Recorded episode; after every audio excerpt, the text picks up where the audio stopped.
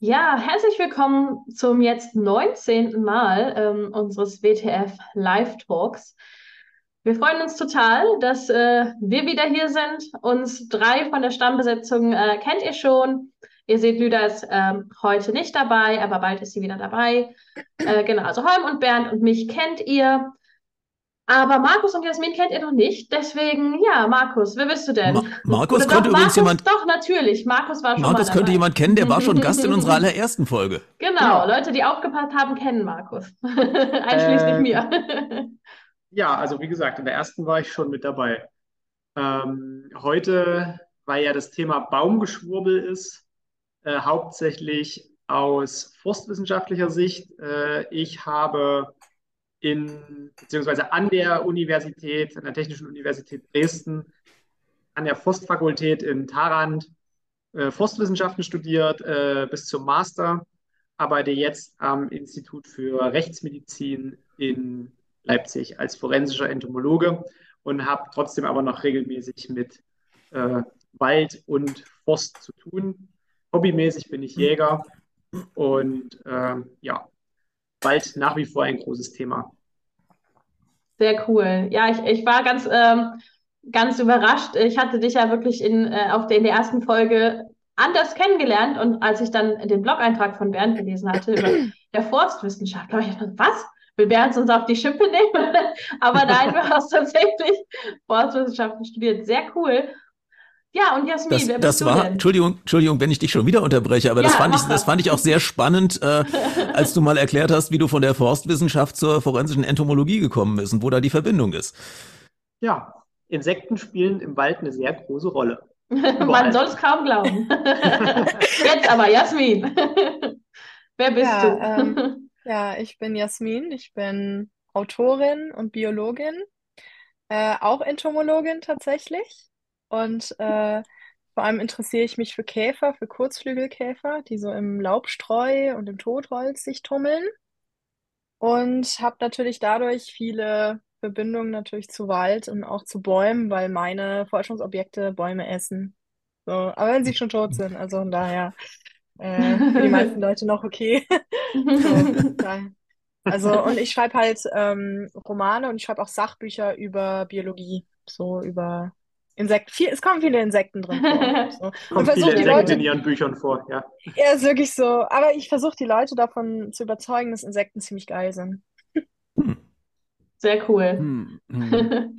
ja, ja, wir hatten am Anfang schon gesagt. Nein, Bernd, natürlich, klar. Danke, weil es jetzt, jetzt gerade passt, weil ihr beide jetzt gerade von Insekten und Käfern gesprochen habt. Ich habe natürlich in der Vorbereitung auf die, Sende, äh, auf die Sendung sämtliche Bücher von ähm, Herrn Wohleben gelesen und er ist auch über ein Insekt äh, zur Försterei gekommen und zwar, und meine Frage ist, ob, ob, ihr das kennt. Nein, es geht um den Fichtenrindenbastkäfer.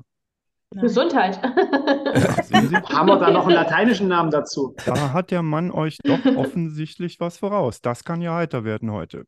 Fichtenrindenbastkäfer. Ich muss jetzt auch. so. Fichtenbastkäfer, Xylechinus pilosus, okay. Rüsselkäfer. Ah, ja. ja, komm. Rüsselkäfer im Übrigen äh, in der entomologischen Community so, so ein kleines Maskottchentier. Ja, total. Weil, also gerade im englischsprachigen Raum, im englischsprachigen Entomologieraum, äh, heißen die Weevil. Mhm. mhm. Und sind dort wirklich, die sind für so viele Memes verantwortlich. Ja. Fantastisch. Meine, meine, ähm, meine ähm, Chefin sagt immer, there's always Weevil. Egal wo du bist. da ist irgend so ein Rüsselkäfer, der ist schon vor dir da. Genau. Egal wo. Scheißegal. Auf den Mond. Sammelst, sammelst, eine Eichel ein, ist ein Loch drin, Rüsselkäfer. Ja, sitzt einer drin. Willst du nachts im Kühlschrank gehen, Rüsselkäfer drin. Rüsselkäfer. Ist wirklich Haselnuss. auch bei mir. Jede Mal, wirklich, hier in meiner Wohnung finde ich Rüsselkäfer an Stellen, die halt von draußen reinmarschieren aus dem Garten, ja, wo ich so denke, wie zum Fick bist du hierher gekommen, ohne zu verdursten? Wirklich. Unglaublich. Also, hm, ist sehr, sehr beeindruckend und sehr süß. Also, wahnsinnig süß. Ich liebe Rüsselkäfer. Der, der Fichtenbastkäfer ist übrigens ein, ein, ein Rüsselkäfer aus der Unterfamilie der Borkenkäfer. Insofern hattest du nicht ja. Unrecht, Jasmin. Das habe ich natürlich gewusst. Also Aber was ich ja gerne mal wissen würde, nur ist. damit hat der Herr Wohleben sein seine, äh, seine, seine Zwischenprüfung zur Försterei bestanden. Schreibt Ah, er selbst in verstehe. diesem Buch. Sehr schön. Ah, Aber ich möchte was wissen. Und zwar, ähm, wenn ich mit einem, wenn ich einen Baum anspreche, kann er dann mit Oh, mir oh. kommunizieren? Und können, kann der Baum auch mit seinem Freund, dem Nebenbaum, äh, kommunizieren? Natürlich, Die der ist Frage ja wohl kam- hoffentlich in die Baumschule gegangen. Also natürlich kann er, der kann auch lesen. Die Frage kam übrigens vorher über Discord zu Genau. uns von der Nutzerin im Wald. Sehr schön. Sehr schöner Nick. also Eher nicht so. ja. Also Also als man muss vielleicht dazu sagen, wenn ich das, dass die Frage kommt mit Sicherheit daher, ähm, was jetzt, äh, wie wir überhaupt äh, zu dieser Sendung gekommen sind. Das, also der Hauptpunkt ist ja tatsächlich die Kommunikation zwischen den Bäumen. Ich hatte ja im, im GWOP-Blog vor etwa vier Wochen eine neue Studie vorgestellt in einem Fachblatt, das mir nicht bekannt ist, Trends in Plant Science. Und da haben 35 Autoren haben sich zusammengetan und haben diese Thesen von Peter Wohleben ähm, äh, unter die Lupe genommen, haben sich 87 Studien vorgenommen und haben geguckt, ob da was dran ist. Und eines der Hauptthemen, was Herr Wohleben, also der Autor von Das geheime Leben der Bäume, ja behauptet, ist, dass Bäume miteinander kommunizieren können. Und das haben diese Autoren zurückgewiesen. Daraufhin hat Herr Wohleben aber in, auf Facebook, in seiner Facebook-Seite, genau. einen Artikel gepostet, ich glaube von, von spektrum.de, Mhm. wo mit der Überschrift sinngemäß äh, Bäume können schreien. Und darauf bezieht sich wohl diese Frage nach der Kommunikation, soweit ich das verstanden habe. Es aber gar nicht, dass die Bäume sich gegenseitig anschreien, sondern man hat wohl jetzt mit ganz modernen Mitteln ähm, herausgefunden, dass Bäume tatsächlich, wenn sie irgendwie Durst haben oder wenig Wasser da ist, irgendwie Markus, Jasmin, Luftblasen produzieren und wenn diese Mhm. Dinger zerplatzen, das Ja. gibt natürlich eine Schallwelle, also irgendeine akustische Reaktion. Und je länger man den Artikel liest, steht dann aber gar nichts drin, dass die Bäume damit untereinander kommunizieren, sondern diese Schallwellen Ja, ja, werden genau. anscheinend von, von Genau. Tieren, von Insekten irgendwie wahrgenommen und die können dadurch Rückschlüsse äh, auf den Zustand der Bäume äh, ziehen, aber nirgendwo in diesem Artikel steht, dass die Bäume mit dieser Methode untereinander kommunizieren. Ich glaube, das ist der Kern, auf, auf den diese Frage zielt. Das war Also- National Geographic, ja. Ja, ich, genau, ich, ja. da, ich fange mal an. Ich habe das letztens tatsächlich selber erlebt. Ihr müsst euch ja vorstellen, ähm, der Baum zieht ja mit seinem tiefen Wurzelsystem permanent über ein Kapillarsystem Wasser in sich hinein. Dieser Sog entsteht dadurch, dass oben an den Blättern Wasser verdunstet. Das heißt, du hast im Baum permanent eine stehende Wassersäule. Und jetzt musst du dir vorstellen, wenn diese Wassersäule abreißt, weil beispielsweise unten kein Wasser nachkommt oder durch eine zu hohe Verdunstung oben zu viel weggeht, reißt dieser komplette Wasserstrom in diesem Stamm dann ab. Und dadurch gibt es diese Geräusche. Was zur Folge hat, ich, vor meinem Haus steht eine Linde. Und in dem Moment, wo an diesem sehr heißen Tag der Wasserstrom abgerissen ist, hat es diesen Baum wirklich so einmal so geschüttelt. Und meine Nachbarin ist fast vor Angst eskaliert, weil die sowas noch nie erlebt hat. Aber das ist natürlich gerade in der Stadt auch nachvollziehbar. Das Wurzelsystem geht nicht so tief. Die Verdunstungsfläche nach oben ist aber trotzdem relativ groß. Und in diesem Moment hat der Baum einfach auch ein massives Problem, weil der Wasserfluss im System und damit ja der Zu- und Abtransport von Stoffen äh, gestört ist. Und wenn das passiert und jeder, der ein Stethoskop zu Hause hat, kann auch einfach mal mit dem Stethoskop an den Baum rangehen und dann hört der das auch gerade im Frühjahr, wie sich dort äh, das Wasser auch verteilt. Das ist auch wahrnehmbar. Und dieser Schall, der dadurch entsteht, kann dann zum Beispiel für Insekten ein Zeichen sein, oh, dem Baum geht es gar nicht so gut. Da habe ich gute Chancen, Eier reinzulegen oder selber dran zu fressen. Mhm. Und somit setzt das quasi eine Kaskade in Gang. Mhm. Bäume untereinander kommunizieren mehr oder weniger nur einseitig. Auch das, irgendwo kommt ein Schädling für den Baum. Also ob das jetzt ein Reh ist, was irgendwo Knospen verbeißt oder ob das irgendwo ein Borkenkäfer ist, der ein Loch reinbohrt. Es werden in dem Moment Stoffe freigesetzt. Terpene in den meisten Fällen äh, kennt man. Warum riechen Tannen und Fichten nach Nadelholz? Aufgrund der Terpene. Gibt es ganz, ganz viele verschiedene. Gibt es, glaube ich, über 6000 äh, verschiedene Stoffe und dann gibt es noch Terpenoide, also andere Verbindungen. Da geht es auch in 15.000, 20.000 verschiedene Stoffe. können dort austreten oder entstehen bei verschiedenen Bäumen. Wenn du jetzt einen angepassten Schädling hast, der das irgendwo riecht, wegen, Moment, irgendein Baum, dem geht es ja nicht gut. Da fliege ich mal hin und guck mal nach. dann, was haben wir gefunden? Ein Baum, der ohnehin schon angegriffen ist. Auf der anderen Seite nehmen Bäume natürlich durch die Chemie, die einfach entsteht, mhm. auch dieses Signal wahr, von wegen, oh, da drüben, da ist irgendwas. Dem Baum Aber die fragen dann nicht zurück, geht's dir gut? nee, genau. Das ist den Bäumen scheißegal. Mhm. Bäume mhm. sind eigentlich an sich relativ egoistische Arschlöcher untereinander. Weil es geht in dem Großen und Ganzen um einen sehr äh, harten Konkurrenzkampf um Platz und um Wasser und um Nährstoffe. So, und dem Baum, der oben steht im Überstand, dem ist das völlig egal, wie das den Bäumen unten drunter geht. Der nimmt den zur Not durch ein größeres Wurzelsystem auch noch das Wasser weg und durch ein größeres Kronensystem auch das Licht. Und wenn einer stirbt, umso besser, weil dann habe ich das Wasser für mich allein. Und diese ganz steile These, dass sich Mutterbäume um ihren Nachwuchs kümmern, da müssen wir einfach mal in einen Buchenreihenbestand Ich will noch mal Beispiel, kann ich mal vorher eingreifen zu dem ja. Kommunikationsthema noch? also die Sache, die Sache ist ja, ähm, Kommunikation ist ja gerichtet. Ja, so also natürlich gibt es auch indirekte Kommunikation, zum Beispiel, wenn ich da sitze, zitter, Angst habe, ich sage, ich habe Angst, auch wenn ich es vielleicht gerade nicht aussagen äh, will. Ja, aber bei Pflanzen ähm, ist es halt so, Kommunikation basiert ja oft auch zwischen, weiß nicht, bei Tieren oder bei Menschen auf Gefühlen. Und um Gefühle zu haben, brauchst du ein zentrales Nervensystem und Pflanzen haben das halt nicht. Ja, also schon, da geht's schon mal los, irgendwie irgendwas zu verarbeiten und dann zu kommunizieren. Da musst du ja vorher irgendwas verarbeiten, irgendwie bewerten und dann kommunizierst du das weiter, zum Beispiel jetzt bei den schreienden Bäumen, oh, ich habe kein Wasser, ich brauche Hilfe, bearbeite ich, kommuniziere ich und jetzt weiß ich aber, da gibt's ganz viele Freunde und denen sage ich Bescheid und die helfen mir, ja not going to happen, weil da fehlt schon allein das Nervensystem dafür, um dazu in der Lage zu sein. Und dann natürlich die hm.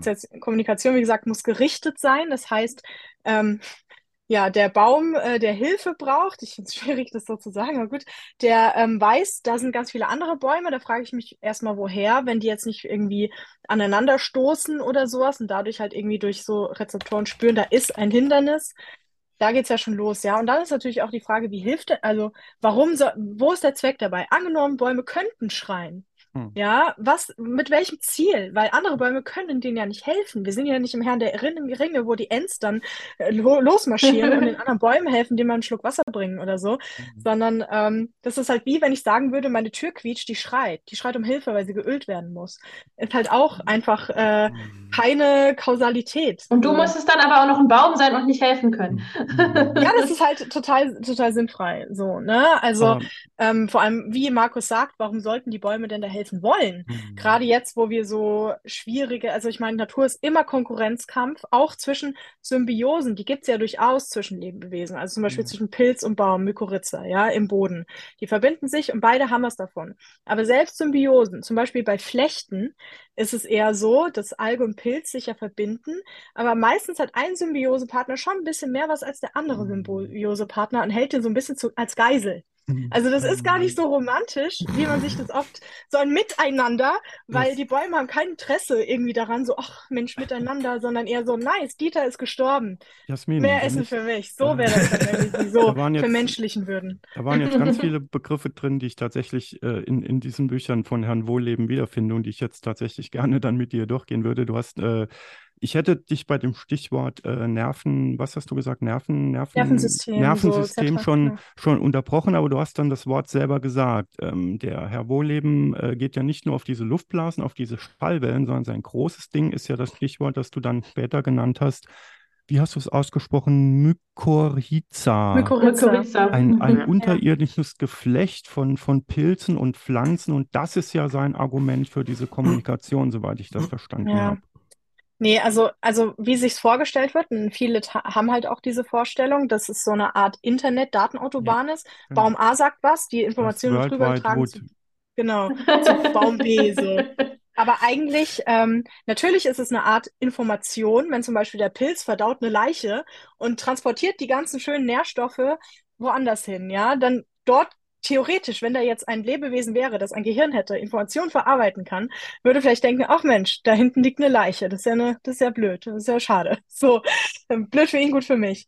Aber gibt's ja gar nicht. Also diese Pilze, diese Verbindung zwischen Baum und Pilz ist super hilfreich, ja, weil zum Mhm. Beispiel die Pilze können Stoffe zersetzen, an die Bäume noch nicht so drankommen, die die zum Beispiel erst noch aufbereitet kriegen müssen, aufgespalten bekommen müssen oder sowas, ja. Also es gibt Pilze, die können sogar Stein zersetzen. Also das ist wirklich richtig, richtig gut. Und diese Stoffe äh, gibt es dann an dem Baum, der Pilz, und dafür kriegt er halt Zucker vom Baum. Durch die Photosynthese kann er Zucker herstellen, kriegt der Pilz unten halt eher nicht so, ja. Das ist super nützlich für beide, aber es ist nicht so, dass das jetzt eine Art von Kommunikation ist, sondern der Pilz kann da einfach gut wachsen, weil es dort Zucker gibt. Und der Mhm. Baum kann da gut wachsen, weil es dort diese Nährstoffe gibt, die der Pilz rauslöst aus dem Gestein, aus dem Boden und so weiter. Aber sie Mhm. kommunizieren nicht gerichtet. Es ist nicht gerichtet. Also es Das ist ist einfach quasi- zufälliger. Wenn, wenn ich mir das so vorstelle, ist es quasi so, wie das sich früher viele Menschen in der Nähe von Flüssen angesiedelt haben, weil man da gut Handel treiben konnte und Ja. Wasserzugang hatte oder so. Also es ist Genau. nicht keine, keine, kein, ähm, keine Handelsabkommen, Mhm. sondern äh, einfach ein, das hat sich da angeboten für Das den Pilz, wäre- für den Baum. Ja. Das wäre wohl Meisten tatsächlich auch Pilze. die, oh Verzeihung, das wäre vielleicht die Erklärung für eines seiner, seiner prominentesten Beispiele in das geheime Leben der Bäume, ist ja, dass er erzählt, dass äh, er festgestellt hat, dass ein abgestorbener Baumstumpf, der mitten im Wald steht, wird seiner Beobachtung nach von den umstehenden Bäumen trotzdem am Leben gehalten, obwohl er eigentlich sterben müsste. Ich glaube, da kann Markus was zu sagen. Genau, und dafür gibt es anscheinend, wie, wie du jetzt gerade schon ausgeführt hast, zahllose Gründe, ohne dass das irgendwas mit Ja. einem Altruismus dieser Bäume zu tun haben muss. Das ist völliger, völliger Mumpitz. Also wenn ich, also erstens, welche Baumart? Muss man jetzt einfach mal so fragen. Zweitens, warum hat er das nicht wissenschaftlich untersucht und wissenschaftlich publiziert und behauptet das in irgendwelchen Büchern? Hm. Also wo, wo ist, wo ist diese wissenschaftliche Überprüfung dieser These? Hm, hm. Auf der anderen Seite natürlich, wenn ich irgendwo äh, in einem, weiß ich nicht, Eichenmischbestand, wo im Unterstand eine Vogelkirsche steht, wenn ich dort mit der Kettensäge rangehe und die Vogelkirsche nur 20 Zentimeter über dem Boden wegkappe, dann habe ich dort natürlich wieder einen Stockausschlag, weil es einfach ein. Charakteristikum dieser Baumart ist. Aber dann ärgern sich eher die Bäume im Umkreis, von wegen, ja, die ist nicht tot zu kriegen. Das heißt, da, da kommt nicht irgendein anderer Kirschbaum und sagt sich, hey Brudi, ich rette dich jetzt, hier hast du Wasser und Nährstoffe für den Stockaustrieb, sondern der Stockaustrieb ist einfach ein Punkt, der für viele Baumarten eine große Rolle spielt. So gibt es komplette äh, Heckensysteme und, und Bewirtschaftungs Heck, Heckenbewirtschaftungssysteme, wo man explizit darauf hofft, dass wenn man den Stock abkappt, dass dort wieder neue äh, Triebe aus dem Stock herauskommen und dadurch die Hecke noch dichter und ein viel besserer Lebensraum wird. Deswegen sagt man auch bei vielen Hecken und bei der Heckenbewirtschaftung auf den Stock zurücksetzen. Das Ja. heißt, das hat überhaupt nichts mit dem umliegenden Pflanzensystem zu tun, sondern das, was wieder austreibt und am Leben bleibt, Hm. wo man vielleicht denkt, okay, jetzt, jetzt muss der sterben, weil da stehen nur noch 20 Zentimeter Baumstamm. Ja. Das ist einfach ein Charakteristika dieser Baumart, dass die halt aus ihrem bestehenden System wieder neu heraus austreiben kann. Hm. Es hat aber nichts damit zu tun, dass irgendwo äh, zehn Meter entfernt ein anderer Baum denkt, oh, dem geht's aber schlecht. Dem, dem Muss ich jetzt aber mal helfen. Genau, ja. Weil der würde eher darauf hoffen, oh, ja. da ist einer tot, mehr Wasser für mich. Ja, Ich meine, das ist was du also natürlich das auch- das, was, oh, Verzeihung, was, was Jasmin ähm, eben gesagt hat, was ich noch vertiefen wollte. Es ist in der Tat so, ähm, das allerneueste Buch von Herrn Wohleben ist dieses Teil hier, äh, kostet seltsam, erstaunlicherweise nur 28 Euro, obwohl es Dies ist keine Werbesendung für Wohlleben. Ja, da, Ich dazu glaube, das kommt wir. rüber. Dazu kommen wir später noch. Da bin ich sehr gespannt auf die Meinung von, von Markus und Jasmin. Ich möchte euch na, nachher mal mit meiner Meinung zu diesen Büchern konfrontieren. Aber erstmal die fak faktischen Sachen. Wald, Wissen. Und da ist genau das drin, was, was Jasmin äh, eben skizziert hat. Also es geht ihm, soweit ich das beim Überfliegen äh, verstanden habe, tatsächlich darum, und das, was Jasmin eben gesagt hat, also er, er erkennt zwar die Evolution an, er sagt zwar, ja, es stimmt alles, was ihr sagt, da gibt es ein gnadenloses Gegeneinander und das Überleben des Stärkeren, aber er kommt immer wieder auf das Thema zurück, das du auch genannt hast, Jasmin, Symbiose. Mhm. Und er möchte eben, dass wir das ganze Thema Evolution, Natur, Biologie eher unter symbiotischen und nicht unter Konkurrenzzuständen betrachten. Das mag man jetzt irgendwie märchenhaft oder versponnen oder blöd halten, aber ich glaube, das habe ich so als Anliegen da, da mhm. rauskristallisiert. Nur ähm, das ändert vermutlich nichts an den natürlichen Realitäten, Jasmin da gibt es so eine Sache, die finde ich sehr interessant. Ähm, das erwähne ich auch in einem Buch von mir. Und zwar das Wort Symbiose. Im englischsprachigen mhm. Raum oder im Fachbereich, so wenn man darüber spricht, gibt es Symbiosis. Und da gibt es, ähm, das heißt erstmal nur Wechselbeziehung. Das ist noch im, anders als im Deutschen, ist dort nicht geprägt, dass es was Positives ah, ist. Ja. Mhm. Auch Parasitismus ist eine, eigentlich eine Symbiose. Ja. Es geht jetzt einfach nur darum, du hast zwei Parteien oder mehrere Parteien, die mhm. miteinander irgendwie verbunden sind in irgendeiner Art und Weise, sei ja. es parasitär, sei es irgendwie kommensal, dass man sich miteinander irgendwie so, so wie eine Flechte oder sowas, also dass man da verschiedene Arten hat von Zusammenarbeit oder gegeneinander arbeiten. Und das finde ich eigentlich besser, weil, dass man erstmal sagt Symbiosis, weil oft sind auch so diese Grenzen nicht so scharf abgeteilt.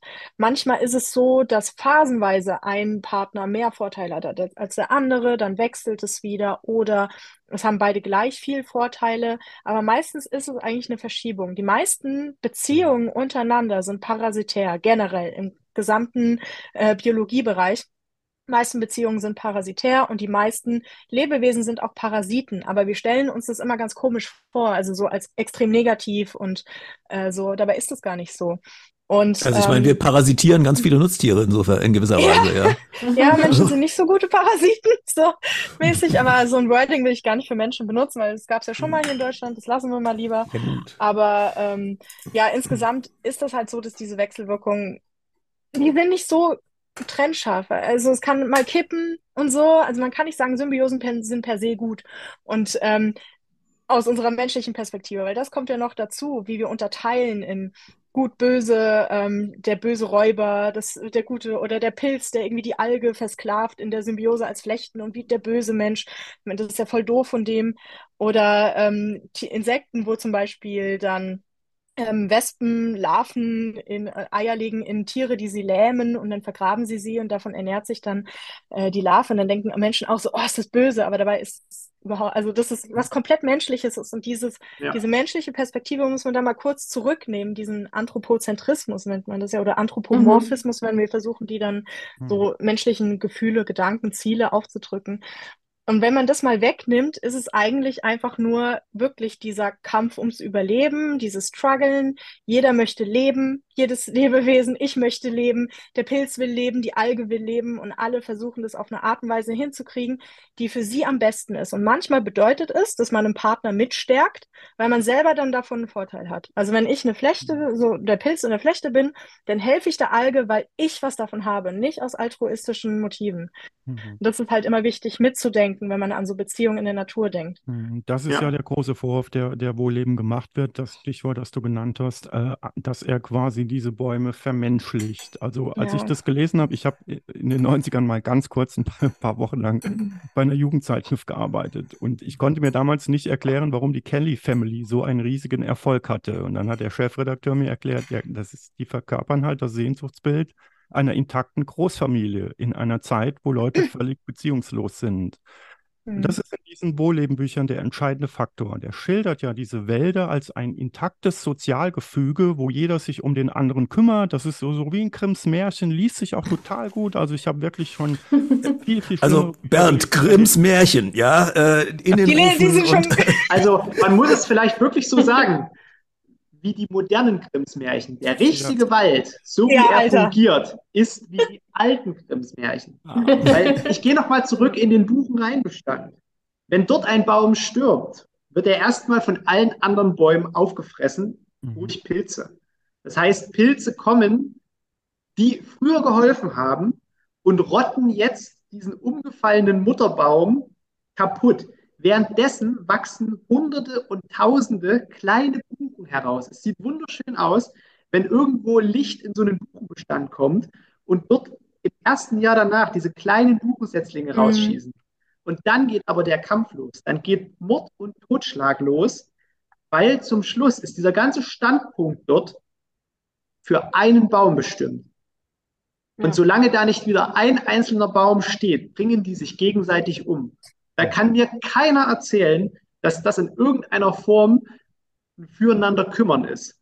Weil die fighten so lange, bis da nur ein Baum steht, weil der Platz und die Ressourcen, die zur Verfügung stehen, nur für einen Baum ausreichen.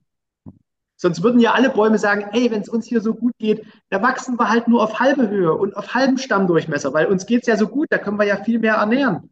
Nee, die Buche wächst egoistisch, die Pilze fressen die Mutterbuche auf und alle anderen werden auch aufgefressen, damit ein Baum dort wieder stehen kann. Ja. Fertig. Dieser, ich ich finde, es gibt schon eine Sache, die Peter Wohleben gut macht, das ist auch was Positives zu sagen. So, äh, und zwar, wie du sagst, Bernd, dass sich die Bücher sehr gut lesen. Und ich finde auch, man kann Analogien benutzen. Das mache ich auch manchmal. Sachen, die komplex sind, zu erklären. Genau. Dann nehme ich irgendwas aus dem Lebensbereich von Leuten, was sie kennen. Ähm, aber die Sache ist, dass du sagst, es ist wie das mhm. und nicht, es ist das. Ja, dass du halt ähm, ja. immer so den Kontext bereitstellst, so wie, es ist nicht das, aber du kannst es dir vorstellen, wie das und das und das. Ein bisschen, dann verstehen das gerade Leute, die eben nicht aus der Wissenschaft kommen oder sowas, ja, mhm. einfach interessiert sind an den Themen, verstehen sie es besser, weil wir da was aus der Re Lebensrealität und Gedankenwelt von ihnen rauspflücken und sagen, du kannst es damit vergleichen, aber es immer klar machen, es ist nicht so, es ist nicht mhm. genauso, ja. Mhm. Man kann dieses Mykorrhiza Pilzgeflecht im Boden, überhaupt den Waldboden als, ähm, weiß nicht, wenn du Informationsaustausch sagst, und sagst, das ist Stoffaustausch, dann stimmt es ja schon wieder irgendwie, aber halt immer sagen, da ist jetzt aber nicht so ein Rezipient mit Gehirn, der daraus irgendwas liest oder so. Ja, denkt, das gibt's nicht. So, und ähm, natürlich ist auch, wenn ich, man sieht es ja an der Pflanze Mimose, ja, wenn ich die, die hat ja diese gefiederten Blätter, wenn ich da dran tippe, dann zieht die sich zusammen. Nicht, weil sie Angst hat, so, nicht, weil irgendwas, sondern die hatte einfach nur gemerkt, aha, da ist so ein Widerstand und ich ziehe mich ein, weil dann ist halt irgendwie sicherer für mich oder so, mhm. ja. Ähnlich wie eine Venus-Fliegenfalle oder so, ne? Die macht, genau. ja, die sagt ja auch nicht, oh, da ist eine Fliege, jam, jam. Sondern, die, die sieht es ja nicht, genau. Ja. so, die merkt einfach eine Reiz, Reizung, auch mhm. wenn man, genau, Venus-Fliegenfalle ist ein gutes Beispiel, weil wenn man mit dem Finger reingeht, einfach so macht, da klappt die auch zu. Oder mit einem Blatt oder ja. sowas, ja. Und, oder auch, die meisten Pflanzen sind phototaxisch, also die, die dreh, drehen sich so zur Sonne, die Blüten, das ist ja alles real, ja. Und das ist natürlich auch Informationsaustausch, wenn du, und es könnte hm. auch Kommunikation sein, wenn du vorher festlegst, dass Kommunikation nicht gerichtet ist, sondern dass du es anders meinst. Dann kannst du es so machen, aber im klassischen Sinne Kommunikation ist halt schon gerichtet. Also von mhm. mir zu, zu jemandem. Das, das passt sehr, sehr gut zu einer Geschichte, äh, mit der äh, ich mich diverse Male beschäftigen musste, nämlich den sogenannten Biophotonen. Die tauchen auch tatsächlich in dem Kontext auf. Also mhm. da wird unter anderem für Waldbaden am Tollensesee geworben, damit, dass es da heilende Biophotonen gäbe. ähm, oder oder äh, eine Seite, nicht als Massenphotonenhaltung. Die, die, die, äh, oder ein, ein, ein Landschaftsmythologe, äh, der den Wald als Ort der Kraft empfiehlt, schreibt also unter anderem auch, man könnte das also messen, äh, das mit einem Biophotonen-Messgerät. Ah, klar. Biophotonen wurden äh, erwähnt von einem Herrn Fritz Albert Popp, ein Biophysiker aus äh, damals Marburg. Äh, da war er allerdings nach seiner Doktorarbeit dann nicht mehr sehr lange. Meine Alma ähm, Mater. Ähm, der, der hat, äh, also der gute Herr Popp hat, äh, ich glaube, als erstes Kartoffelscheiben unter einen extrem starken Restlichtverstärker äh, gelegt, also einen, einen sogenannten Fotomultiplier, wo man wirklich einzelne Lichtteilchen nachweisen kann. Und dann hat er gefunden, also dass aus diesen Kartoffelscheiben halt äh, Lichtimpulse äh, äh, raus, also einzelne einzelne Lichtteilchen rauskamen, die man dann, die er dann halt nachweisen konnte. Das ist auch nicht weiter verwunderlich, weil wenn diese Kartoffelscheiben, ich meine, da passi passieren halt alle möglichen Abbauprozesse drin. Ähm, das sind chemische Reaktionen, die sind exotherm und einige davon produzieren halt äh, auch Photonen und die hat er halt nachgewiesen. Aber daraus, dass er das äh, gefunden hat. Dann hat er also erst äh, gesagt, da hätte er den Entstehungsprozess von Krebs, äh, also erst hat er gesagt, okay, da, da, da sind Photonen, deswegen kommunizieren die Zellen miteinander. Das kommt aus den Zellen, kommt Licht raus und das ist also die Kommunikation zwischen den Zellen. Und wenn die Kommunikation ähm, ge gestört ist, dann kriegst du Krebs. Ähm, das war dann der Punkt, wo die Uni Marburg meinte, der kriegt jetzt doch keine Professur hier. Mhm, gut, gut. Dann, äh, ja, es war nicht schlecht, ja. Kommen, war übrigens, Egal. war übrigens, war übrigens ein, ein Professor Öpen daran beteiligt, der Ehemann der Gründerin der GWUP. Mhm. Ähm, Lol. Ja, er war damals Dekan in der Medizin und meinte, Leute, jetzt langt's. Ähm, Und hat also den Physiker dann die Leviten gelesen, dass man dem guten Herrn Popp vielleicht doch keine Stelle, keine Professur geben sollte. Und darauf, äh, als, nachdem das dann ausgelutscht war, hat er dann gesagt, dass wir essen ist nicht etwa die Aufnahme von, von Kalorien und Vitaminen und ähnlichem, sondern dass wir essen ist die Aufnahme von Biophotonen. Wir nehmen darüber Lebensenergie Ach, deswegen auf. leuchten Menschen auch, verstehe. Klar. Hat es was mit der Lichtnahrung zu tun, mit diesem Lichtnahrungskram, wo die Leute sterben? Ja gut, ich vermute, ah, also das hat, das hat Pop selber nicht so verbreitet, aber äh, die Lichtnahrungsleute nehmen das natürlich auf und drehen das dann weiter. So nach dem Motto, wenn ja. wir halt sowieso nur die Photonen aufnehmen, wenn das das Entscheidende ist, dann brauchen wir ja nur die Photonen. Ja. Mhm. Aber wenn, das, wenn da, da sieht man auch so ein bisschen, wie ein Schwurbel in den anderen übergeht. Ja, aber wenn wir das Beispiel, das Holm jetzt geschildert hat, übertragen und Annika äh, hat, hat, ja recht oder beziehungsweise so halb, ich möchte nicht Werbung für, für Herrn Wohlleben machen, aber ich möchte so ein bisschen den, den, den Anwalt äh, äh, spielen. Ein, ein, großer Irrtum ist ja, dieses berühmte Buch Das geheime Leben der Bäume war ja weder sein erstes noch sein einziges Buch. Der hat ja schon in den frühen ja. 2000er angefangen, Bücher über Wald und, und über Umweltschutz zu schreiben und er schreibt ja in jedem Buch, er sieht sich als Naturschützer und das nehme ich ihm auch ab. Das ist alles ja. sehr engagiert, was er da schreibt und äh, gibt sich da ähm, wirklich große Mühe. Und für mich kam dann dieses Buch 2015, Das geheime Leben der Bäume, so ein bisschen wie das, was Holm jetzt in der Physik erzählt hat. Der hat jetzt gedacht, so jetzt, ich habe jetzt die ganze Zeit das versucht irgendwie zu erklären. Jetzt mach, hau ich mal so einen Schinken dazwischen, wo ich schreibe, Bäume sind irgendwie so eine Art Lebewesen und die sind lieb und nett und die können schreien und die kümmern sich umeinander. Da kann man natürlich sagen, ja, aber Jasmin, du hast im Grunde schon beantwortet. Es ist halt ein Unterschied, ob man sagt, es ist wie oder es ist so. Also wie würdest du den Wert von, von diesem Buch jetzt ganz objektiv sehen? Einfach unter dem Aspekt, ja, aber was ich auch als Kommentare im Blog bekommen habe, ja, was wollt ihr ewigen Meckerer denn? Hauptsache, mhm. er macht doch die Leute auf dieses Problem aufmerksam. Ja, da sage ich ein stark, starkes Jein. Also es ist gut, dass der so eine große dann, also dass er versucht, seine Reichweite dann zu nutzen, um auch wichtige Themen wie Klimawandel oder sowas ja, ja. zu besprechen. Auch wenn ich nicht immer einverstanden bin und wie er es bespricht, so welche Beispiele er bringt. Andererseits erweist der, der Wissenschaft oft so einen Bärendienst damit, mhm. ähm, wie zum Beispiel, weiß ich nicht, dass irgendwelche Klimawandel, also Thesen und dann sagt er deswegen Klimawandel, aber dann ist die These schon falsch. Und Leute, die den Klimawandel dann zum Beispiel kritisieren, haben dann sozusagen einen Beweis, dass das eh nur Quatsch mhm. ist, weil er behauptet, weiß nicht, Bäume stillen sich gegenseitig und weil es mhm. gerade mit dem Klima so schlecht ist. Deswegen brauchen die Hilfe untereinander. Mhm. Und oder so, jetzt nur als äh, an den Haaren herbeigezogenes Beispiel. Und mhm. das ist dann natürlich wieder ein Bärendienst. Und außerdem, was ich immer schwierig finde, ist jetzt nicht nur die Sachen, die er vermittelt, sondern ähm, wichtig in der Wissenschaftsvermittlung, also wenn ich auch Sachen erkläre den Leuten, ja, ich mache ja auch Schreibbücher darüber und so, Wichtig ist es, denen auch die wissenschaftliche Methode zu, zu vermitteln, ja. Mhm. Wie Wissenschaft überhaupt funktioniert, ein Experiment, was da irgendwie, ne, wenn ich dann eine Theorie aufstelle, wenn ich eine Hypothese habe und so, ja, dass man die Leute ähm, nicht nur sagt, hier der Borkenkäfer und ich bin ein Förster oder so, sondern hier, ich mache Experiment oder irgendwas und so bin ich darauf gekommen. Nicht nur, ich habe beobachtet, habe das mal gesehen und das habe ich dann interpretiert, das ist keine wissenschaftliche Methode. Mhm. Und das macht die Leute dann aber wieder anfällig für anderes Geschwurbel. Also wenn mhm. man mit so einer großen Reichweite und so viel Backing, der hat ja auch ein sehr gutes Standing und auch die mhm. Medien, mhm. die äh, holen ihn ja immer wieder rein und dann denkt man, ja gut, wenn der Spiegel den oder so, ja, dann, dann wird, wenn Geo-Magazin, dann wird ja schon was dran sein, ne? sonst würden die den ja nicht so.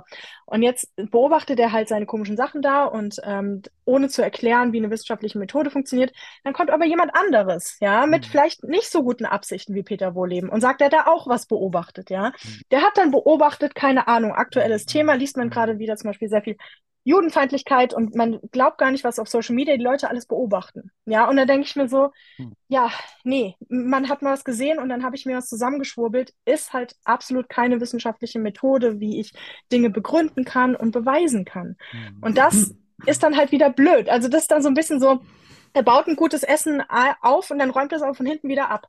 Und deswegen denke ich dann immer, ja, Mensch, das, das ist jetzt, wie Markus sagt, so, da fehlt jetzt dieser Punkt, dass man es wissenschaftlich beweist, dass man da so eine mhm. wissenschaftliche mhm. Studie dazu macht, weil es wurden sehr viele Dinge beobachtet, die sich hinterher als falsch herausgestellt haben, in der Naturwissenschaft auch, in der mhm. Biologie, in der Pflanzenkunde.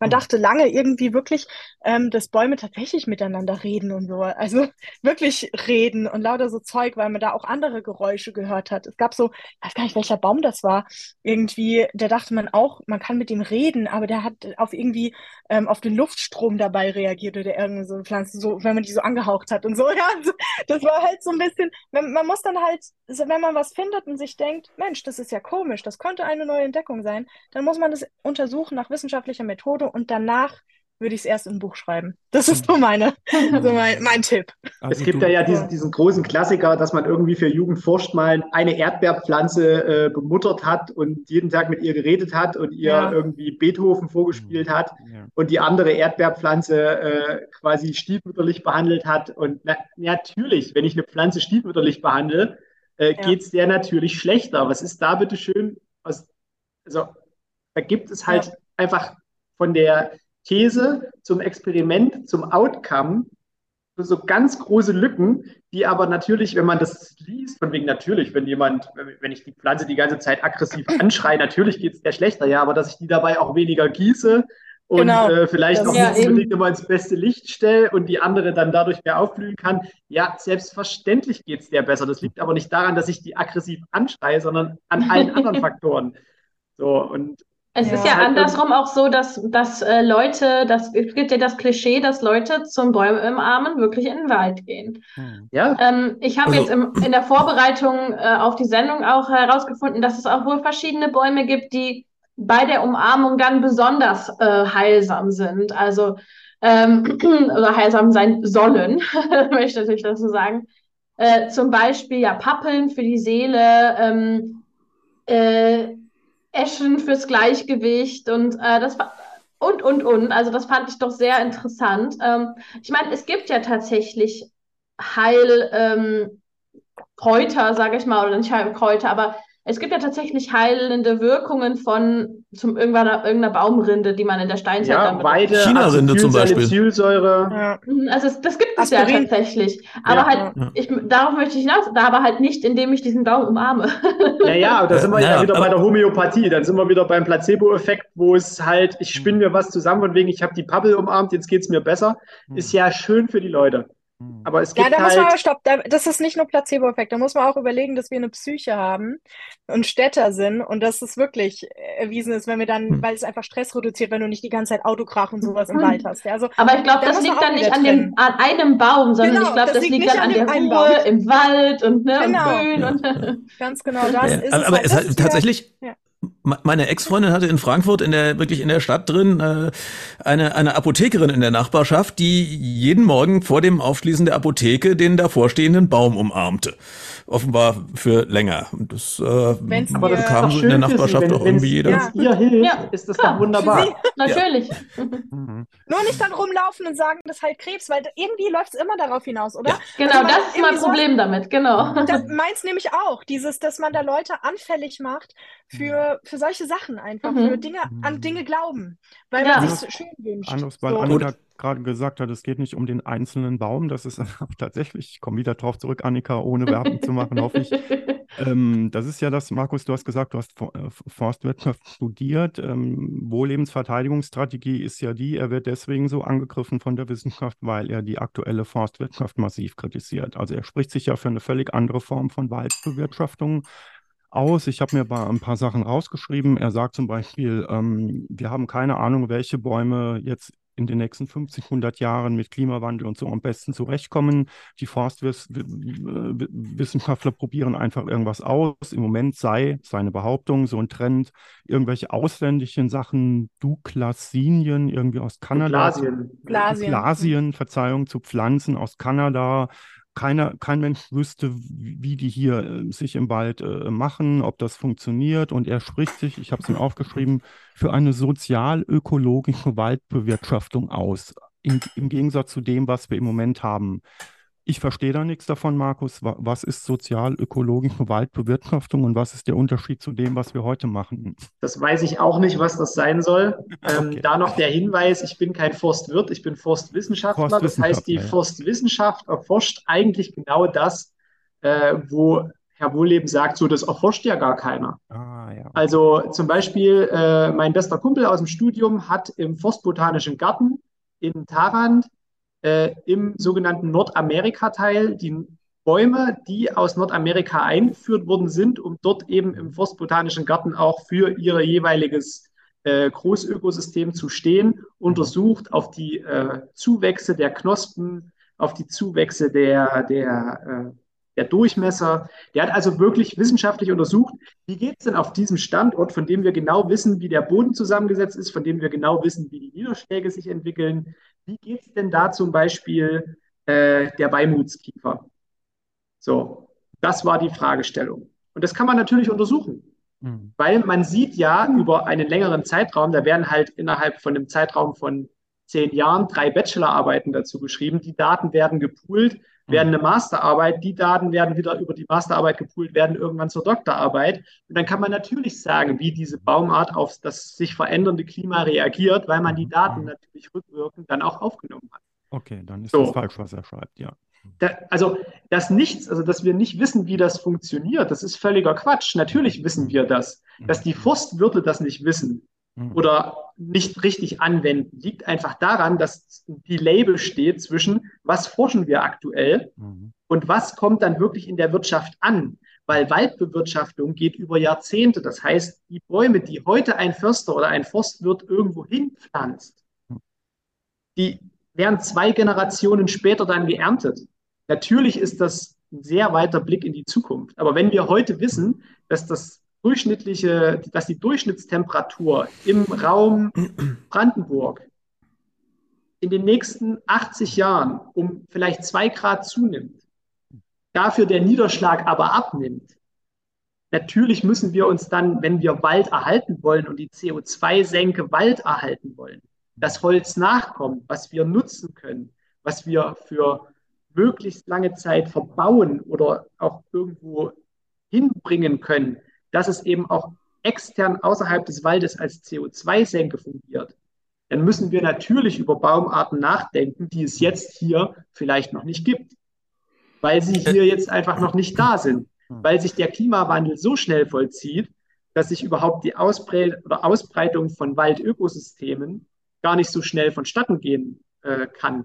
Bestes mhm. Beispiel, nach der Eiszeit wurden sehr viele Baumarten durch den Gletscher einfach Richtung Süden verdrängt. Das heißt, die sind mit dem Gletscher und mit dem Kälterwerden einfach schrittweise nach Süden geflüchtet in ihrem Ausbreitungsgebiet und wurden dort in dem Kerngebiet eigentlich nur noch, wo eben kein Gletscher war, erhalten. Als der Gletscher abgeschmolzen ist, mussten die sich natürlich dieses komplette Gebiet nach und nach zurückholen. Und die dominanteste Baumart für Deutschland waren äh, in den feuchteren Standorten die Buche und in den trockeneren Standorten die Eiche. Hm. Das heißt, wir hatten eigentlich durchgängig zwischendrin dann einen riesengroßen Laubmischwald in Mitteleuropa. So, und jetzt haben wir angefangen nach dem Zweiten Weltkrieg. Wir mussten Reparationszahlungen leisten, Häuser mussten wieder aufgebaut werden. Also wurde erstmal alles abgehackt, was überhaupt da war. Hm. Was hat man dann aufgestellt? Weil man natürlich dachte, okay, wir brauchen in Zukunft ja eigentlich noch massiv viel mehr Holz. Hat man auf die nasseren Standorte oder auf die ganz nassen Standorte die Tanne gesetzt langes, gerades, sauberes Holz, astfrei, gut züchtbar, gut überwachbar. Auf die mittleren Standorte die Fichte und auf die trockenen Standorte die Kiefer. Und das sind die Systeme, die heute zusammenbrechen, hm. weil 1950 hm. keiner dran gedacht hat, oh, vielleicht ist 2020 ja die Kacke am Dampfen und die Klimaerwärmung äh, hat hart zugelegt und damit äh, eine Trockenheit, damit natürlich auch die Schädlinge, die kommen. Und ähm, da jetzt irgendwie, dass ein Externer sagt, ja, alles das, was, was die Forstwirtschaft macht, hm. ist scheiße und es muss viel anders laufen, ist mindestens vermessen. Mhm, ja. gut, da, da, sind wir natürlich auch ganz schnell dran mit der Aussage, man weiß ja nicht, wie es wird, ist man dann ganz schnell bei den Klimawandelleugnern, die dann sagen, ja, man weiß ja nicht, wie es Klima wird. Ich meine, natürlich weiß man nicht im Detail, wie es Klima wird, aber man weiß die grobe mhm. Fahrtrichtung. Ja. Aber wäre es so, dass Buchen das tatsächlich besser überleben würden? Also wegen den Tellerwurzeln? Nein. Oder? Nee, nee, nee, nee. Oder Buchen, gar nicht Buchen anders? Buchen werden uns äh, auf kurz oder lang einfach Das habe ich in meinem Roman geschrieben, ne? Mein Roman, der kommt im November raus und ich habe einfach so ein Setting gesetzt, äh, die Buchen sind abgekackt. Genau. Und was das, das so, so hinter sich, was das so nach sich zieht für einen Rattenschwanz, ey. Also wir werden wahrscheinlich auf einen, äh, wenn wir einen natürlichen Mischwald erzeugen und der auch stabil ist, werden Buchen eine Rolle spielen, aber es wird die Buchenreihenbestände, so wie es sie jetzt gibt, zum Beispiel eben in Jasmund, das wird es einfach nicht mehr geben. Buchenhallenwälder werden mhm. uns verloren gehen. Hm. Äh, man kann viel machen durch Einbringung von Nadelbäumen, durch Einbringung von unterwüchsigen Bäumen, äh, Faulbäume, die quasi eine Sukzessionsfauna bilden und erstmal das Hochkommen äh, von anderen Baumarten fördern. Ahorn wird eine große Rolle spielen. Eichen werden auf Trockenstandorten eine große Rolle spielen. Die werden ja jetzt auch in Brandenburg schon massiv runtergesetzt, um eben dort quasi den Grundstock für den Waldumbau, für den klimaverträglichen Waldumbau dann eben auch zu schaffen. Allerdings äh, sind wir jetzt äh, in einer Situation, wo uns katastrophale Jahre Hm. mehr oder weniger den Waldumbau schon bisschen überholen. Das heißt, wir sind Ja. jetzt schon in einer Situation, wo eigentlich das, wo wir denken oder dachten, das bleibt uns noch 25 Jahre erhalten, das System, das kackt jetzt schon ab. Mhm. Und dass dann einer von extern kommt, der nie geforscht hat Hm.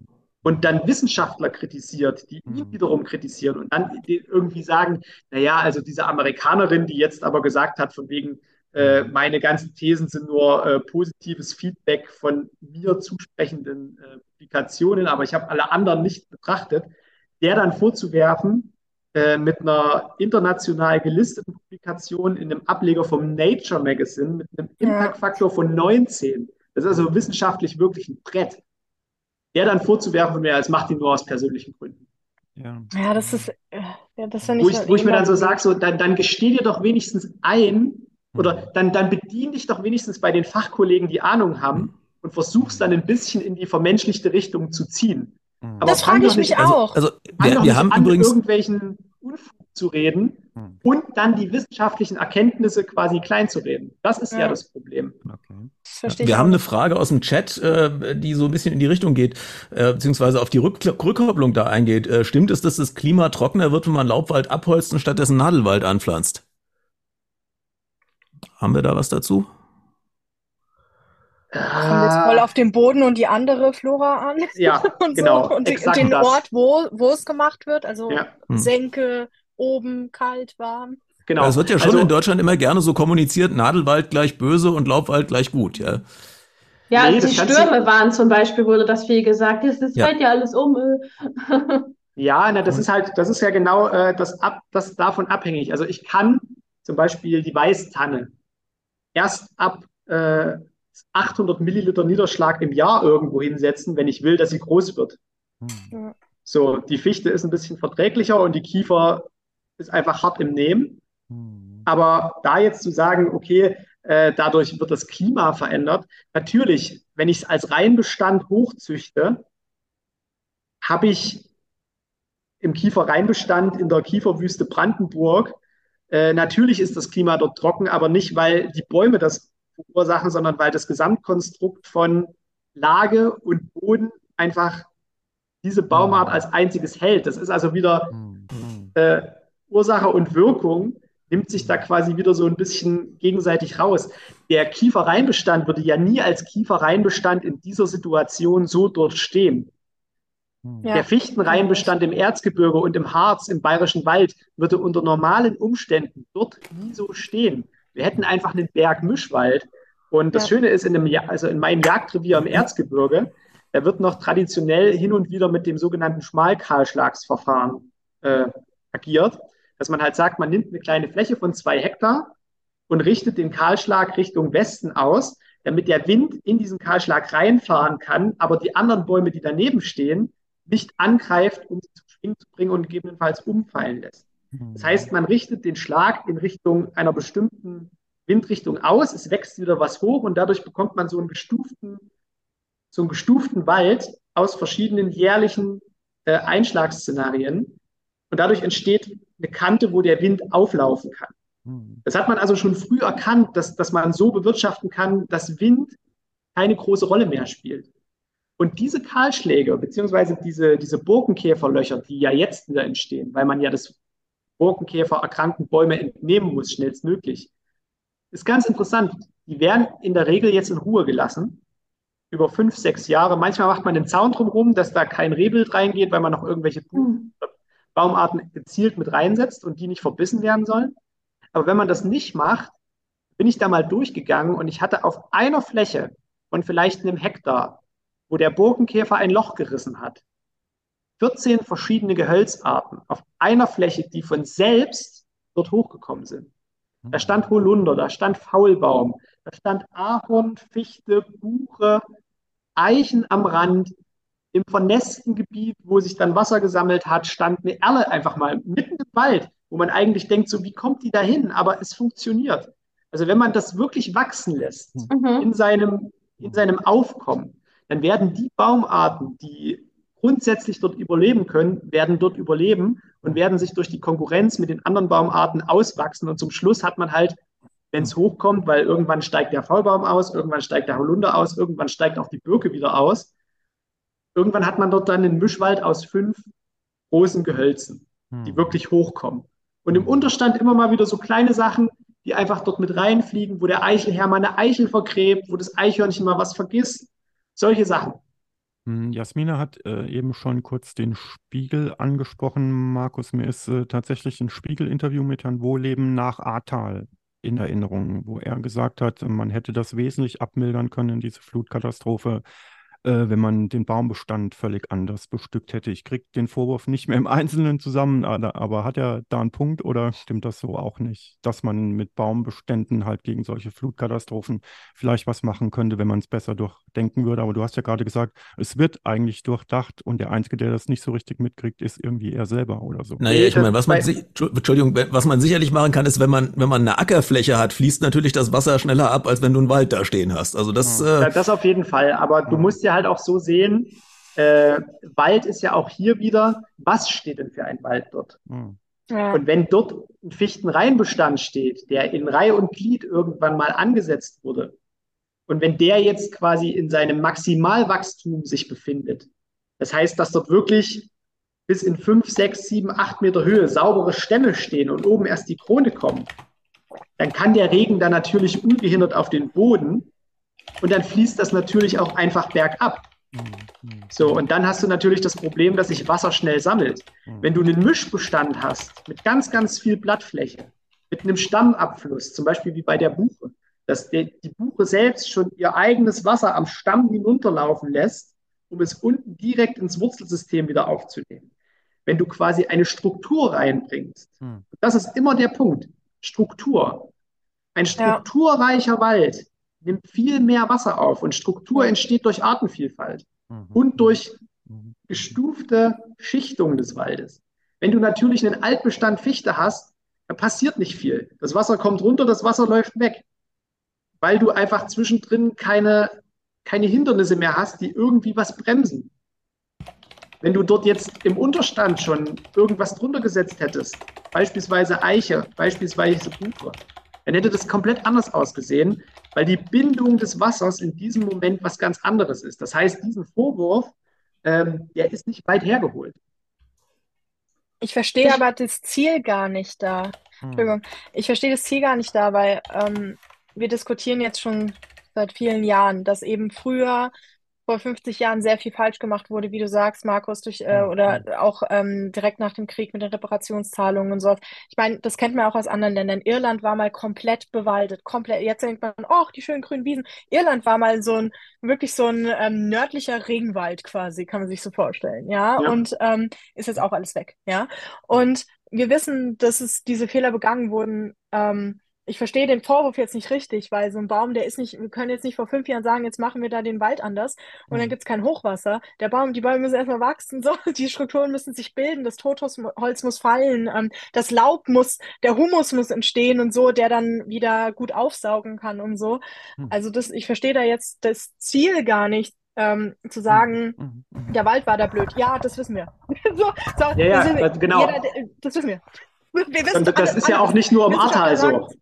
Ja, Das ist eben, nicht, also das ist kein Problem des Ahrtals. Das ist in vielen Ja. Situationen so. Also wir haben in. Leipzig hier glücklicherweise den Auwald, der genau auf dieses System angelegt ist, dass dort einfach auch zu Hochwasserzeiten mal ein Meter Wasser drin stehen kann Ja. und uns der Wald danach nicht abkackt, sondern alles nur Bäume sind, die genau darauf angepasst sind.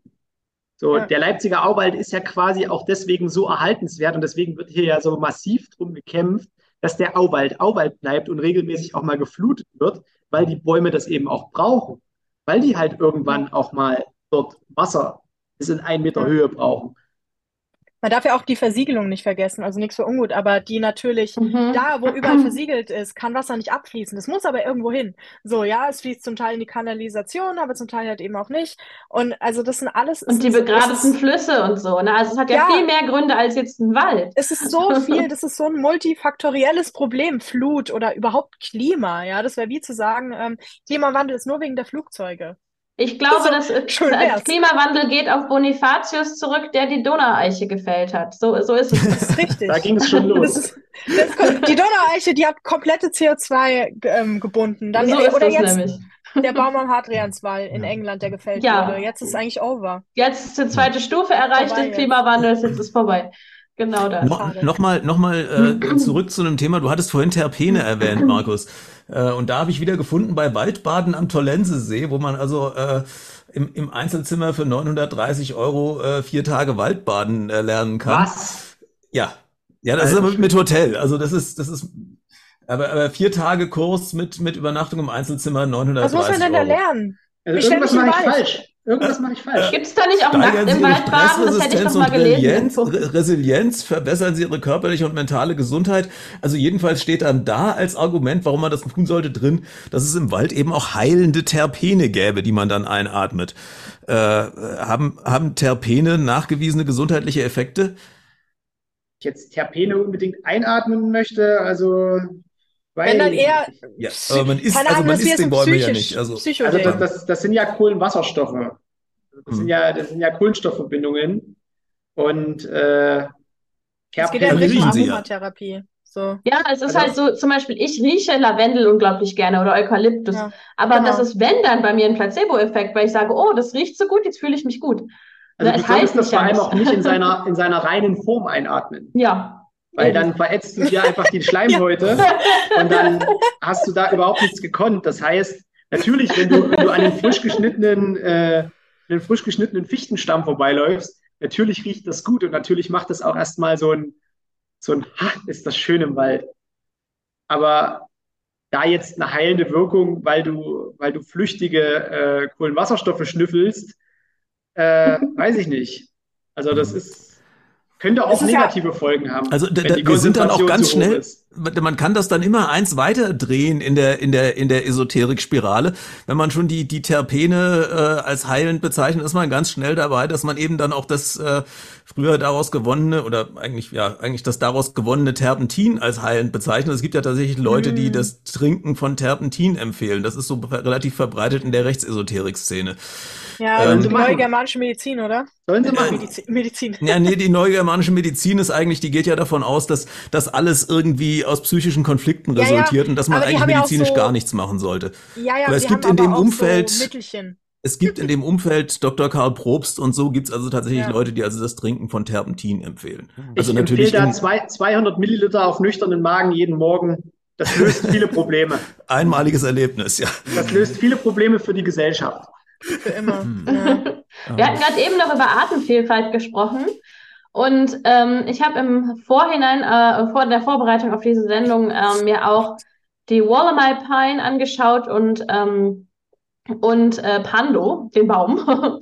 ähm, und interessanterweise sind das ja das, was so dem, ich sag mal, Fantasiebild von Awa, von Avatar oder so, relativ nahe kommt, weil, ähm, oder nicht, nicht super nahe kommt, weil das ist natürlich immer noch Fantasy, aber beides sind ja Klone. Ist das richtig?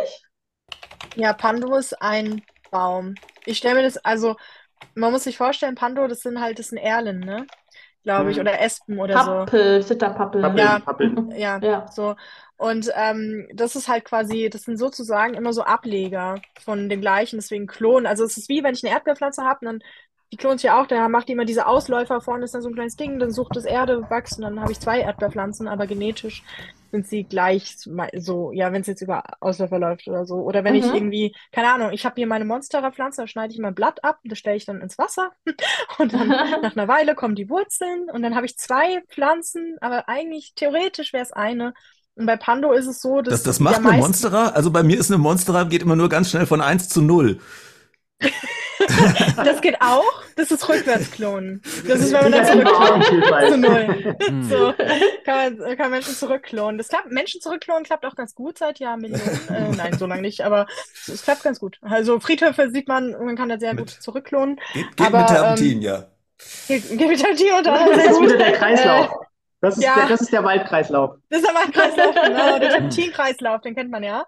Ähm, nee, aber so, das ist natürlich so ein Baum, beziehungsweise bei Pando ist es so, dass nicht mehr alles miteinander verbunden ist. Also es gibt mittlerweile wohl auch Brüche so, ne, dass du Mhm. da wirklich so mehrere Flecken hast, wo dann dieser genetisch gleiche Baum ähm, wächst. Und wenn wir gerade über Artenvielfalt ähm, in dem Kontext sehen, Artenvielfalt ähm, ist eine Sache, Biodiversität ist eine andere. Also bei Biodiversität geht es nicht nur um die Vielfalt der Arten, das heißt, dass wir ganz viele Arten haben, sondern wie sind die auch zum Beispiel, in welchen interspezielles ähm, Beziehungen stehen die, wie sind die genetisch? Wir haben zum Beispiel das Problem in Hessen mit dem Rotwild, da ist der Stammbaum quasi ein Kreis. Die sind genetisch extrem, ja, Ja. Die, die sind extrem ähnlich. Man sieht es auch oft, ähm, Markus, das kennst du bestimmt auch, diese Jungtiere, die so einen Unterbiss haben, so komplett kaputtes Gebiss, nicht Ja. fressen können, dann sterben und so. Ähm, also Missbildung, weil die einfach und es kommt unter anderem dadurch, dass deren Lebensraum halt durch zum Beispiel Autobahnprojekte zerschnitten ist. Und wenn du dann, sagen wir mal, auf so einer Insel lebt, lebst und da ist halt nur deine Cousine. Mein Gott, mit irgendjemandem musst du dich paaren. So und das so und dadurch sinkt die genetische Diversität immer. Und das ist ein Problem. Also wie gesagt, bei diesen mit dem Unterbissen so, aber auch um auf Wie die Königshäuser im. Mittelalter. Ja, da hat man es Genau. echt gut gesehen, so, ne? Das ist Also, das, das, ist das Habsburger Habsburger, Phänomen beim schwierig. Rotwild. Genau. Ja, genau. Und es passiert gerade ganz viel und ähm, gerade beim Wild, aber auch bei anderen Tieren. Und das Mhm. ist halt ein Problem, weil es geht jetzt nicht nur darum, dass du irgendwie vielleicht eine ähm, Behinderung hast oder irgendwas oder nicht lebensfähig bist durch eine Fehlbildung oder so, sondern auch ähm, die Anpassung auf sich ändernde Umweltbedingungen. Wenn du eine Gruppe hast von irgendeinem Lebewesen, lass es Pflanzen sein, ja, die neben einem Atomreaktor wachsen. So, jetzt passiert, äh, da ist die Strahlung irgendwie über Dauer sehr hoch oder so. Viele Pflanzen Nein, sind- sie haben jetzt halt- nicht. ist sie nicht. Nein, aber Der Hund springt gleich in den Bildschirm rein. ja, nee, aber da gibt's Studien dazu. Also wenn es da halt auch immer mal ein bisschen was geleakt hat oder so. Ist nicht schlimm für die Leute da, aber so für manche Pflanzen sind empfindlich. Jetzt hast du da aber eine Pflanze, die zufälligerweise ein Gen hat, der das überhaupt nichts macht. Das heißt, diese Nachkommen werden wachsen, die anderen kacken vielleicht ab. Egal. Oder du hast, man sieht es an Fabriken, die Schwermetalle herstellen, ja. Da hast du so eine ganz bestimmte Art von Fauna, also von Pflanzen, die da wachsen. Wenn diese ein Gen haben, wo Schwermetalle denen nicht viel ausmachen. Ja, wenn da öfter mal was irgendwie, niemand weiß von irgendwas, aber doch mal was in Fluss geleitet wird, da sieht man immer große Sterben, aber manche Pflanzen können damit super umgehen. Wenn du die dann genetisch untersuchst, siehst du, dass die ein Gen haben, das die anderen nicht haben. Ja, das ist gut. Natürlich blöd für alle, die es Gen nicht haben, die sterben dann halt alle. Aber die Art, der Bestand kann überdauern, weil du zufälligerweise in dieser ganzen Genvariabilität hast, fünf Pflanzenleute hast, so einzelne Pflanzen hast, die zufälligerweise ein Gen auf dem Dachboden rumfliegen haben, das sie zwar gerade aktiv nicht gebraucht haben, aber jetzt kommt es gut. Ja? Und das ist halt so Mhm. diese genetische Diversität. Das heißt, wenn alle immer sich nur wie das Rotwild mit den Geschwistern paaren und so, die haben eh schon ähnliche Gene. Ja. Und am Ende hast du quasi den Einheitsbrei. Und wenn es dann eine Sache gibt, die sich verändert, wo du vielleicht normalerweise in einem anderen Bestand, der diverser wäre, bestimmt ein paar ähm, Tiere hättest, die damit gut klarkommen, dann stirbt der Bestand halt aus. Und das ist halt schlecht. So, ja. Sprich, Also, Pando bräuchte einfach nur einen besonders fiesen Käfer und dann wäre es komplett Ja. platt. Ja. wenn du da, ja, genau. Wenn du jetzt eine Sache hast, die wirklich so, und die haben natürlich alle gleiche Gen, und das ist leider genau das, was abzielt auf diese genetische Zusammensetzung, dann ist halt Mhm. blöd für Pando, dann war es das halt mit Pando. Mhm. So, also ist halt ähm, so Diversität ist nicht nur in der Mhm. Gesellschaft gut, sondern halt Ja. auch so in der Genetik und so. Mhm. Das ist halt total wichtig. Oder auch diese, was wir eben hatten mit den Symbiosen, ne? diese verschiedenen Mhm. Beziehungen untereinander. Wenn du einen Lebensraum hast, wo es total nicht nur viele Arten gibt, sondern die auch unterschiedlichste Formen von Beziehungen haben, zum Beispiel Räuberbeute oder Mhm. irgendwie parasitär oder so. Ja, das ist natürlich super. Da sind wir wieder bei Evolution. Das treibt die Evolution natürlich auch voran. So, ja, es entwickeln sich wieder neue Anpassungen, neue Arten. Also das ist eigentlich Mhm. das, was du willst. So, was Ja. Peter Wohleben ja auch immer irgendwie versucht auszudrücken, ja Mhm. Mhm. wieder Kreis zu schließen. Er versucht es ja auszudrücken, indem er ja auch für den Mischwald plädiert. Und das ist ja auch Mhm. richtig. Ja, also es ist auch richtig, dass wir diese Fehler, den wir halt vor vielen Jahren gemacht haben, vor Jahrzehnten, ähm, wieder ausbügeln. Also es gibt nicht nur den einen Weg und es ist nicht nur eine Sache richtig und alles andere ist Mhm. falsch. Das ist halt. Du hattest gerade eben noch Wild angesprochen und wir hatten da eine Frage im Chat und zwar ähm, an Markus, welche Rolle spielt denn Jagd deiner Meinung nach ähm, beim Waldschutz, also wegen Wildverbiss oder was auch immer? Erstmal, Jasmin, du darfst natürlich auch antworten. Nee, Markus, mach ruhig erstmal. Also Peter Wohlleben hat dazu auch ein Statement. Also ich weiß nicht, ob es noch seine aktuelle Meinung ist, aber er hat dazu auf jeden Fall mal was gesagt, dass seiner Meinung nach äh, Jäger falsch jagen und äh, durch gezielte Fütterungen beispielsweise de- den Wildbestand künstlich hochhalten. Mhm. Das Jäger wild füttern äh, ist nur auch gesetzlich äh, in Notzeiten festgeschrieben, die von der Jagdbehörde ausgerufen werden müssen. Das heißt, wir Ja. gehen nicht einfach irgendwo hin und füttern mit bündelweise Heu oder Stroh im Winter das Wild. Da gibt es also wirklich ganz klare Richtlinien, wann eine Notzeit besteht, wann man auch aus tierschutzrechtlicher Sicht und aus jagdschutzrechtlicher Sicht dem Wild Futter zur Verfügung stellen muss, zum Beispiel in besonders harten Wintern in den Alpen. Ähm, das, was wir Unterhalb der Baumgrenze. Genau, beispielsweise. Ähm, was, was wir zum Beispiel machen, sind Kirrungen. Das ist einfach, um das Wild anzulocken, um es halt irgendwo zu binden, damit man auch mal was schießen kann. Äh, das sind aber keine Fütterungen im Sinne von, wir füttern das Wild fett und deswegen gibt es so viel, sondern das sind Ja. kleine Happen, wo man was hinlegt, paar Maiskörner und dann kommt da vielleicht mal ein Wildschwein und dann klappt es vielleicht mit einem Abschuss. Auf der anderen Seite haben wir natürlich ein riesengroßes Problem. Ähm, und das ist auch wieder ein multifaktorielles Problem, dass wir teilweise äh, zu viel verbeißendes Wild haben. Also Hirsche, Dammhirsche, Rothirsche, Rehwild äh, sind für den Waldumbau in einigen Regionen durchaus eine Gefahr. Weil wenn man jetzt wirklich sagt, wir wollen jetzt effektiv den Wald umbauen und wir setzen dort jetzt zum Beispiel Eichen, Ahorn oder andere teure Baumarten unten drunter, um den Wald eben schnellstmöglich in einen stabilen Klima, äh, auf einem klimastabilen Wald zu bringen. Und dann kommt da einfach ein Hirsch und denkt sich so, "Hm, ein Terminaltrieb, Raps. Das ist ein, ein Happen. Aber warum macht der Hirsch und warum macht das Reh das? Die sind eigentlich nicht gerne im Wald. Hirsche sind eigentlich Tiere des Offenlandes und Rehe gehen eigentlich auch viel lieber auf eine Wiese und äsen dort. Aber dann kommen Nordic Walker, Geocacher, Motocrosser, Mountainbiker, E-Bike-Fahrer, Pilzesucher, Kindergartengruppen, besoffene Rentnergruppen. Alle gehen in den Wald und machen Stress. Was macht das Wild? Es zieht sich zurück. Im Winter ein viel größeres Problem, weil die Tiere ihren Metabolismus verkleinern. Das heißt, äh, Rehe verkleinern ihren Verdauungstrakt im Winter, damit sie eben nicht so viel fressen müssen und einfach eher irgendwo ihre Nuggets chillen können. Aber dann kommt halt irgendein Langläufer. Oder dann kommt halt wieder ein Motocrosser. Oder dann Ja. kommt halt irgendein Mensch und macht Stress. Was macht das Tier? Hat einen höheren Energieverbrauch, muss sich in den Wald zurückziehen, fängt an, dort an der Rinde rumzuknabbern, an den Knospen rumzuknabbern. Und dann sagen wieder alle so, ah, das ist doch alles scheiße, wir müssen viel mehr Wild schießen, weil die fressen unsere Bäume kaputt. Das Grundproblem ist aber für das Wild eigentlich der Jagdstress und generell der Stress im Wald. Das heißt, mittlerweile geht man auch im Jagdablauf eher je nach Wildart viel ökologischer vor und sagt so, naja, also dem Wild ja jede, jedes Wochenende, wenn der Jäger Zeit hat, irgendwie Stress zu machen, ist ja auch irgendwie blöd, weil dann hat das Tier permanent Stress.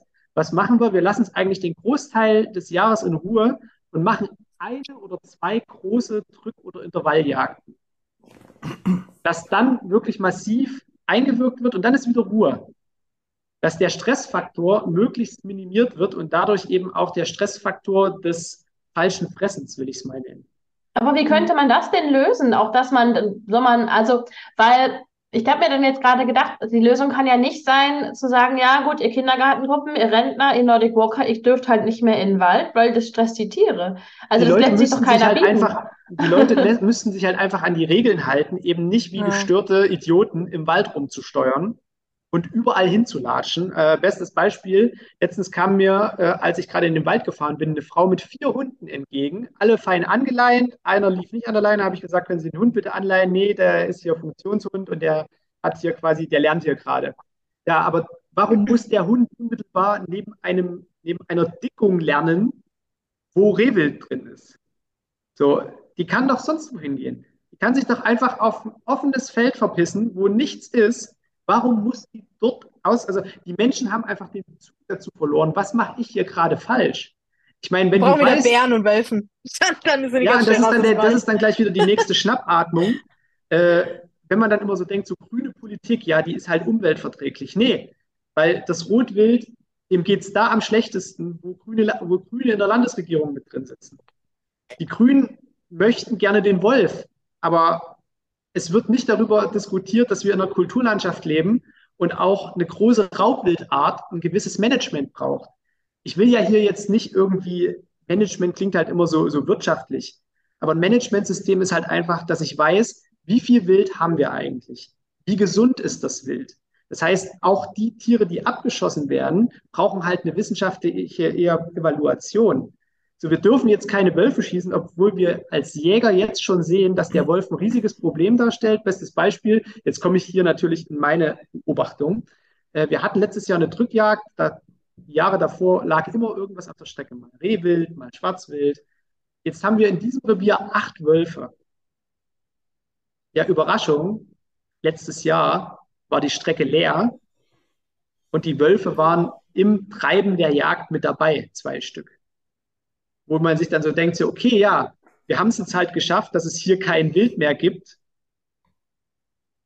beziehungsweise weniger oder gestressteres Wild, weil die Wölfe sind ja permanent da. Aber wir dürfen den Wolf nicht schießen. Das heißt, wir lassen alles, wir lassen das Raubtier in Ruhe, aber alles andere wird weiterhin bejagt. Und dadurch entsteht halt einfach so ein Ungleichgewicht, dass wir halt einfach sagen, okay, wir haben jetzt zwar Wölfe hier, auch relativ viele, was ja erstmal schön ist, weil dann gibt es nicht so viel verbeißendes äh, Reh und äh, Mhm. äh, Rotwild. Ja, aber das ist, kann ja auch nicht das Ziel sein, unser natürliches Gleichgewicht, was wir eigentlich immer in dem Gleichgewicht halten wollen, zugunsten einer Raubwildart zu Ja. verschieben. Weil So, Räuber-Beute-Beziehungen und- sind ja ein Ding. Also, Das ist genau, also diese, diese ganze, also Kann das ich ist auch immer so dieser Punkt. stellen? Hm? Ich klar. wollte gerade eine Frage dazu stellen, Ja. weil ich glaube, ich habe gerade das nicht gerafft. Ähm, du meintest, ihr, woll- ihr dürft den Wolf nicht schießen, dabei Genau. ist er quasi in Konkurrenz zu euch, aber wieso hört ihr Nee, nee, nee, nicht nee, nee, schießen? Nicht in, Das der das, ist ich nicht, gerafft also der ist natürlich, wenn man es wenn so betrachtet, in Konkurrenz zu uns, aber in einem anderen Jagdrevier. Es ist sehr vernässt, es sind sehr viele offene Wiesen, wäre ideal für den Kiebitz. Früher gab es da auch ganz, ganz viele. Jetzt gibt es da den Waschbär. Es gibt keine Kiebitze mehr. So, wenn es danach geht, der Waschbär gehört hier nicht her, eigentlich müsstest du den Waschbär auf null dezimieren. Jetzt gibt es aber auch wieder aus grünen Landesregierungen heraus Leute, die sogar eine Schonzeit für Waschbären fordern. Wo ich mir dann so denke, warum, warum betrachten wir denn den Naturschutz so einseitig und wollen eine Raubwildart schützen, die A nicht hierher gehört und B zehn andere Tierarten zum Aussterben gebracht hat. Ja, nee, da sind, da sind wir auch eh Und bei dem Wolf ist es, bei, bei, bei dem Wolf ist es halt ähnlich. Natürlich ist der Wolf als Regulator im natürlichen Ökosystem hervorragend geeignet. Der nimmt Rehwild raus, der nimmt sogar Schweine raus, der nimmt Rotwild raus.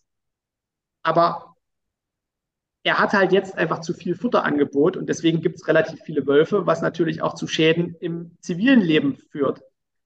Ich bin nicht dafür, den Wolf auszurotten, um Gottes Willen. Das habe ich auch Aber- gar nicht hinterfragt. Ich habe ja was Genau. ganz anderes gefragt. Also, Der, sag noch mal, die, also worauf ging die Frage genau hinaus? nee, dieses, weil du meintest, du hast in einem Satz gesagt, ähm, wir waren da und es gab immer Wild. Jetzt war der Wolf da, es gibt kein Wild mehr, aber wir dürfen den Wolf nicht schießen. Klang für mich so, ja, aber dann müsst ihr halt kein Wild mehr schießen, ist doch cool. Also nicht so insgesamt Ja, ja, so, es war nur diese eine Situation, die ich nicht Das, verstanden hatte. genau, also das Problem ist einfach daran, die Leute bezahlen sehr viel Geld, damit sie das Jagdrecht vom Flächenbesitzer abpachten dürfen. Hm. Und wenn ich auf einer 1000 Hektar Fläche 5000 Euro über 10 Jahre bezahle und ich dort aber den Bestand nicht regulieren darf, wie ich es eben als naturkundiger und naturschützender Mensch für richtig halte, dass man eben auch sagt, okay, wir haben jetzt acht Wölfe. Hm, vielleicht wären vier auch Mhm. ganz okay Ja. dass wir dort eben wiederum das Gleichgewicht erzeugen. Wir haben jetzt in dem Revier Füchse, die können da sein. Der gehört ja her. Wir haben Waschbären, die sollten eigentlich gar nicht da sein. Deswegen sollte man die auf Null dezimieren. Sind wir aber auch schon wieder davon abgekommen, weil alle erwischt man eh nicht. Und wir haben den Wolf. Ja, was heißt denn das für alle anderen Tierarten jetzt? Ja, ja. Der, Also Wolf, ist eh der, Wolf wird nicht, der Wolf wird nicht aussterben, weil selbst wenn es kein Rehwild mehr gibt und wenn es kein Rotwild mehr gibt, weil entweder der Mensch hat es weggeschossen oder die Wölfe haben es weggefressen, weil die Population, die Population wird ja trotzdem weiter durch Nutzvieh gefüttert. Das heißt, Ja, ja. diese gesellschaftlichen Probleme, die werden immer vielschichtiger. Die Jäger sehen einfach, okay, es wird einseitig geschützt, obwohl wir eigentlich Zahlen erreicht haben, wo ein Abschuss, zumindest ein Einzelabschuss, auch unreguliert mit irgendwelchen Amtsschimmeln, wo es um Monate dauert, bevor man den Wolf schießen darf, weil er halt als Problemwolf klassifiziert ist. Es wird uns nicht gelingen und es soll auch überhaupt nicht passieren, dass der Wolf ausgerottet wird. Der gehört einfach wieder mit ins Ökosystem. Und gerade auf ehemaligen Truppenübungsplätzen und in irgendwelchen Freiflächen und in Brandenburg im Wald ist genügend Platz, aber der muss nicht in ein besiedeltes Gebiet kommen. Und wenn er mal da ist, dann sollte man die Zahl nicht zu hoch werden lassen. Weil dann haben wir das Gleichgewicht halt wieder. Dann haben wir genau wieder das. Wir wollen auf der einen Seite die Artenvielfalt, jetzt haben wir aber Arten, die die Artenvielfalt gefährden. Und der Mensch als Art ist für die Artenvielfalt die größte Gefährdung, wie wir Ja. zum Beispiel am Rotwild sehen. Warum lassen wir das Rotwild denn nicht frei ziehen? Da gibt es jetzt zum Beispiel in Bayern diese, diese komische Idee, ja, wegen Leberegel. Hä? Weil aus Tschechien der Leberegel äh, in den Rotwildbeständen nicht weiter nach Westen ziehen soll. Und deswegen kommt, sobald das Rotwild sein, Einstands, sein festgelegtes Einstandsgebiet verlässt, ist die Ansage, das Stück wird geschossen. Ist, also es wird nicht mal diesem Wild die Möglichkeit gegeben, Mhm. frei zu ziehen, weil sie sofort geschossen werden, wenn sie in einem Gebiet sind, wo sie nicht sein dürfen. Und auf der anderen Seite haben wir aber beim Wolf gesagt, so, der kann überall hin. Also wir, wir Das ist eh schwierig. Wir kriegen das, wir versuchen jetzt irgendwie so ein ökologisches Fantasiegleichgewicht wiederherzustellen. Genau. Wir müssen uns halt Ja, aber, aber wir haben es halt schon verkackt. wir, Haben wir Ja, haben das es ist- von Anfang an verkackt, Problem. genau. Ja, Aber Das Problem ist, Markus, mit dem, was du sagst, mit dem Amtsschimmel, ähm, das Blöde ist, du kannst den nicht einfach so freigeben, weil innerhalb von zwei Tagen hättest du keine Wölfe mehr, weil halt nicht Das alle so stimmt wie so du nicht. sind. Nee. Ich glaube, wenn du guckst, wie viele illegale Abschüsse von Wölfen wir pro Jahr haben, es sind halt nicht alle wie du. Deswegen brauchen wir halt Anträge und alles und können nicht Ja, aber sagen, selbst das, also man, man müsste ja zum Beispiel einfach, wir, wir sind ja in Deutschland immer so ein bisschen dagegen, uns in anderen Ländern mal gute Ideen abzuschauen. Und wenn wir jetzt sagen, okay, wir haben jetzt durch einen Monitoring-Prozess, der wirklich gut funktioniert, was er gerade nicht tut, weil keiner kommuniziert ehrlich die Zahlen, wie viele Wölfe es wirklich gibt. Ähm, wenn man wirklich mal sagen würde, okay, wir machen eine große Zählung, nachts mit Drohnen, Wärmebild, alles kein Problem, äh, kostet nicht viel, lässt sich äh, KI gesteuert komplett durchführen, könnte man machen, wenn man es wirklich wollte. Dann hat man eine Zahl und sagt zum Beispiel, ja, wir haben jetzt 5000 Wölfe in Deutschland. Wenn man dann sagt, naja, wir nehmen mal 2000 raus. Jedes Bundesland kriegt eine Zahl für Ja, aber ein das Jahr. ist ja wieder Antrag. Das ist es, das sage ich Ja, ja. aber Das ist ja das, da- was ich sage. Wenn man dann einfach sagt, so, es dürfen Wölfe geschossen werden, die müssen aber gemeldet werden. Da gibt es eine Genau. Ohrmarke, Clip. So, und sobald die 2000. Ohrmarke äh, abgegeben ist, ist Schluss für die nächsten fünf Jahre. Und dann schaut man, wie entwickelt sich der Bestand wieder. Ja. aber ist Und das dann nicht sagt viel, man wieder, viel okay, zu wenig? wieder- Sind 2000 nicht viel zu wenig für eine gesunde Ich, das, war, das sind jetzt, das sind nur. Mondzahlen, die ich gerade. Klar. Weil das, das muss man natürlich wieder sehen. Die Reproduktionsraten und die Wölfe sind bei uns gut genährt. Also wir sehen hier keine leidenden Tiere, weil die finden in unseren Wäldern immer was, weil wir eben sehr viel Rehwild und Rotwild haben. Denen geht es hier also gut, weil es halt keine anderen Großraubtiere gibt, die mit denen wieder in Konkurrenz stehen. Hatten wir nicht auch mal den Luchs hier irgendwann mal? Ja, aber der, der Luchs ist zu vernachlässigen. Aber der Das- kommt nicht mehr wieder, ne? sind ein paar Dutzend im Harz und im Bayerischen Wald und hier und da Ja, mal einer, der, Wildkatzen und so, es der, ja der wandert, aber der Luchs ist kein nennenswerter äh, Fraßgegner äh, für Klar. den Wolf. Also, Ich würde Äh, gerne nochmal auf Wald zurückkommen. Ja. Äh, oder Holm, wolltest du jetzt was? Äh, Ich dachte, ehe wir jetzt äh, in, in, ganz in die Wolfsdiskussion verfallen, wo meine, meine, ich weiß, dass ich habe auch einen Jäger in der Familie, der äh, wäre da jetzt ganz, äh, ganz hellhörig bei dem Thema und jemanden, der, der äh, schon Wolfsrisse in seinem Garten hatte. Also, ähm, also, ähm, aber der, der Chat hat mich tatsächlich gerade geschafft. Äh, da kam nämlich das Thema hoch der, der Matt-Fossils-Hypothese. Ähm, das ist ein amerikanischer Autor ähm, namens Paul Amatucci, ähm, der ein Buch geschrieben hat, äh, wo er aus dem Aussehen von äh, großen Felsen und Bergen folgert, dass das gigantische versteinerte Bäume sind. Und äh, das äh, Interessante ist dann, dass der auch äh, auch über die Anunnaki, also irgendwelche Außerirdischen ah, schreibt, ah, okay, was auch in dem Buch klar. drin vorkommt und äh, über, über äh, Expeditionen von von von Richard Byrd, der unter anderem im Umfeld der der der Neuschwabenland Verschwörungsmythos des Neuschwabenland Verschwörungsmythos auftaucht. Äh, ja, also da äh, das das das aber das tatsächlich die Mud Fossils waren mir noch nicht mal bekannt. Also das ist wirklich ganz weit draußen. Weißt du, was die Leute dachten? Kleine, was, kleine was, Aufheiterung vielleicht. Ja, klar, da muss ich ganz kurz auch eine kleine Aufheiterung anbringen. Weißt du, was die Leute dachten, als sie das erste Fossilknochen gefunden haben hier im Westen, also im, äh, im europäischen kam übrigens, Raum? Entschuldigung, kam, äh, ich vergesse, es kam von Schraubenmader aus dem Chat, äh, auch jemand, der regelmäßig dabei ist. Also Sorry. hier in, in ähm, im, sagen wir mal, westlich-englischsprachigen Raum haben sie so einen großen Oberschenkelknochen gefunden.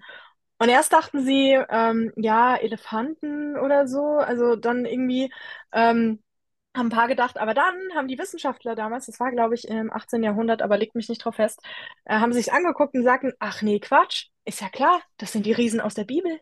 ja, ist ja logisch. Mensch, hier diese großen, das sind die Riesen aus der Bibel. Als sie nämlich gemerkt haben, okay, nee, Elefantenknochen passt doch nicht, weil da haben sie sich einen Elefantenknochen beschafft und so, nee, sieht ganz anders aus und so. Dann so, ja, das sind die Riesen aus der Bibel. Also von daher ja. muss man gar nicht außerirdisch unterwegs sein. Das Interessante dabei äh, nochmal zu den Bäumen, die riesengroß waren und versteinert sind und so groß wie Berge. Ähm, es gibt tatsächlich für Bäume eine Maximalhöhe, die die erreichen können.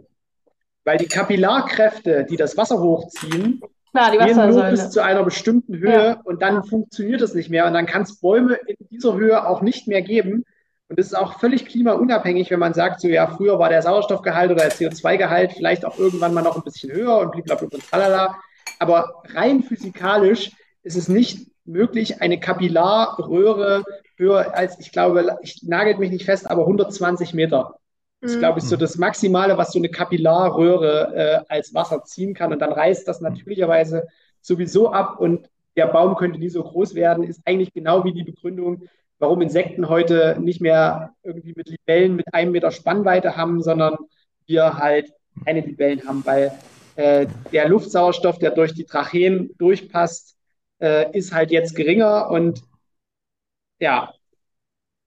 Ja, ja früher Riesen auch wären auch Physik, also Riesenmenschen wären auch physikalisch unmöglich. Also es wird schon bei 2,30 Meter, 2,40 Meter wird es schon physikalisch schwierig, dass ein Mensch irgendwie stabil funktionieren kann. Und also da, da, da kommen halt immer, immer mehr äh, Sachen, dass dann äh, das Herz nicht mehr ausreicht und die Knochen nicht mehr stabil sind und so weiter. Also man kann Menschen nicht einfach hochskalieren.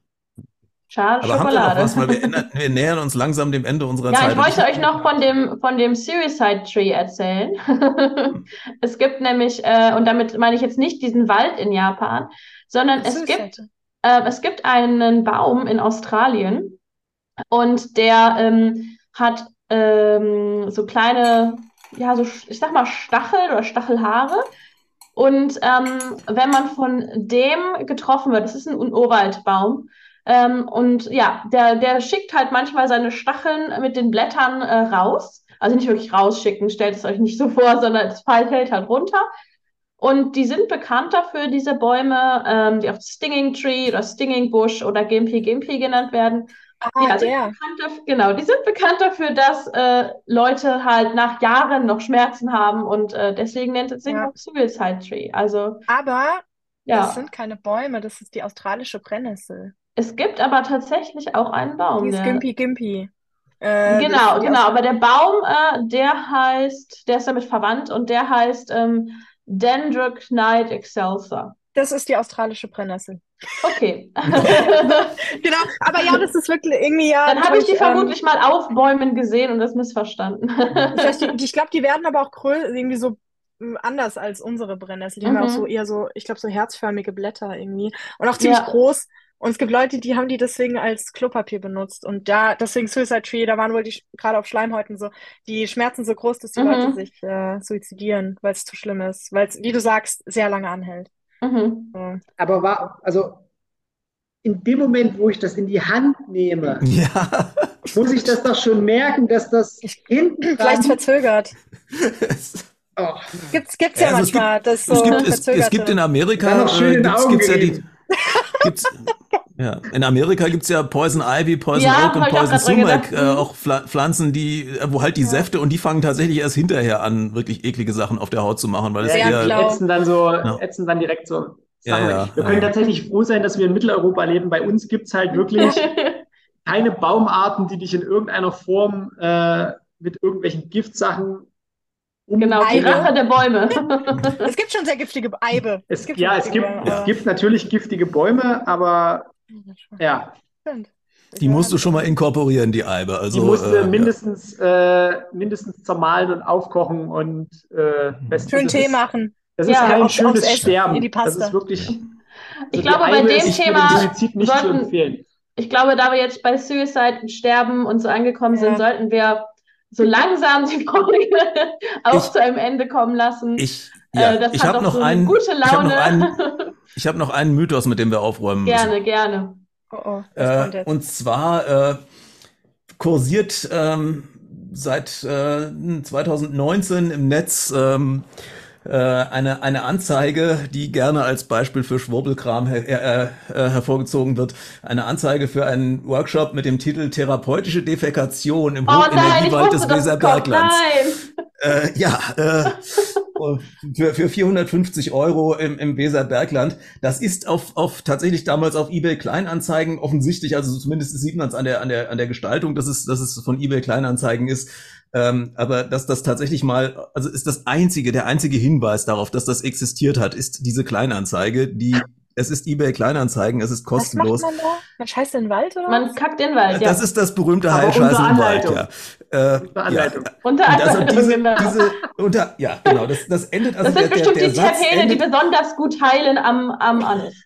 also die, die, die, äh, die, dass der, der, Ankündigungstext endet mit den Worten, ich freue mich mit dir gemeinsam unsere Därme zu erkunden. Ähm, lasst uns das damit beschließen, aber es gibt tatsächlich, ich habe, ich habe da mal nachrecherchiert, ich habe keinerlei Hinweise gefunden, dass dieses Seminar tatsächlich stattgefunden hat, außer, äh, also, äh, es gibt offenbar, gab offenbar nur diese kleine Anzeige, die irgendjemand geschaltet hat, die ja kostenlos ist, also insofern. Ich sehe ich sehe da eine Geschäftsmöglichkeit dann. Also wenn es das noch nicht gibt, Ja. sehe ich dann Business Case. Würde ich direkt, in der, würde ich direkt Werbung in der, in der Geo schalten. Ja, Markus, komm, mach, hast du Bock auf eine GBR? Heilscheißen GBR? Schwarze Schreiber? Ihr habt es hier zuerst gehört. Und ihr könnt euch ausbilden lassen zu Ausbildern. Ganz wichtig. Für nur, für nur 4.500 Euro. Für nur Kackausbilder. 4.500 Euro. Und mein Sohn, der kann euch auch ausbilden. Und Lasst, dessen lasst, Sohn. lasst, lasst uns das an dieser Stelle beschließen, glaube ich. Anonyme Ausbilder, kurz AA. Ja. Oh mein Gott. Aber gut, jetzt sind wir wirklich, äh, wirklich, äh, Wirklich vom am Ende her angekommen, Wirklich am. Ende. Genau.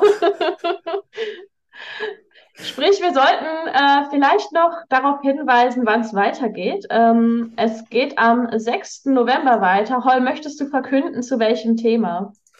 Es geht weiter mit dem Thema Martin Luther und die Reformation. Äh, also wir werden dann wieder ganz, äh, ganz bieder und ganz seriös. Ganz und, niveauvoll Äh, es sein. gibt, geht, genau, es gibt mit Sicherheit überhaupt nichts zu lachen. Warum Äh, rülpset und furzet ihr nicht? jetzt musst du mir wieder alles kaputt machen. Na gut. Also sind wir Dafür gespannt auf Martin da. Luther und genau. Genau, ja, bis dann und äh, gehabt euch wohl. Tschüss. Ciao. Tschüss.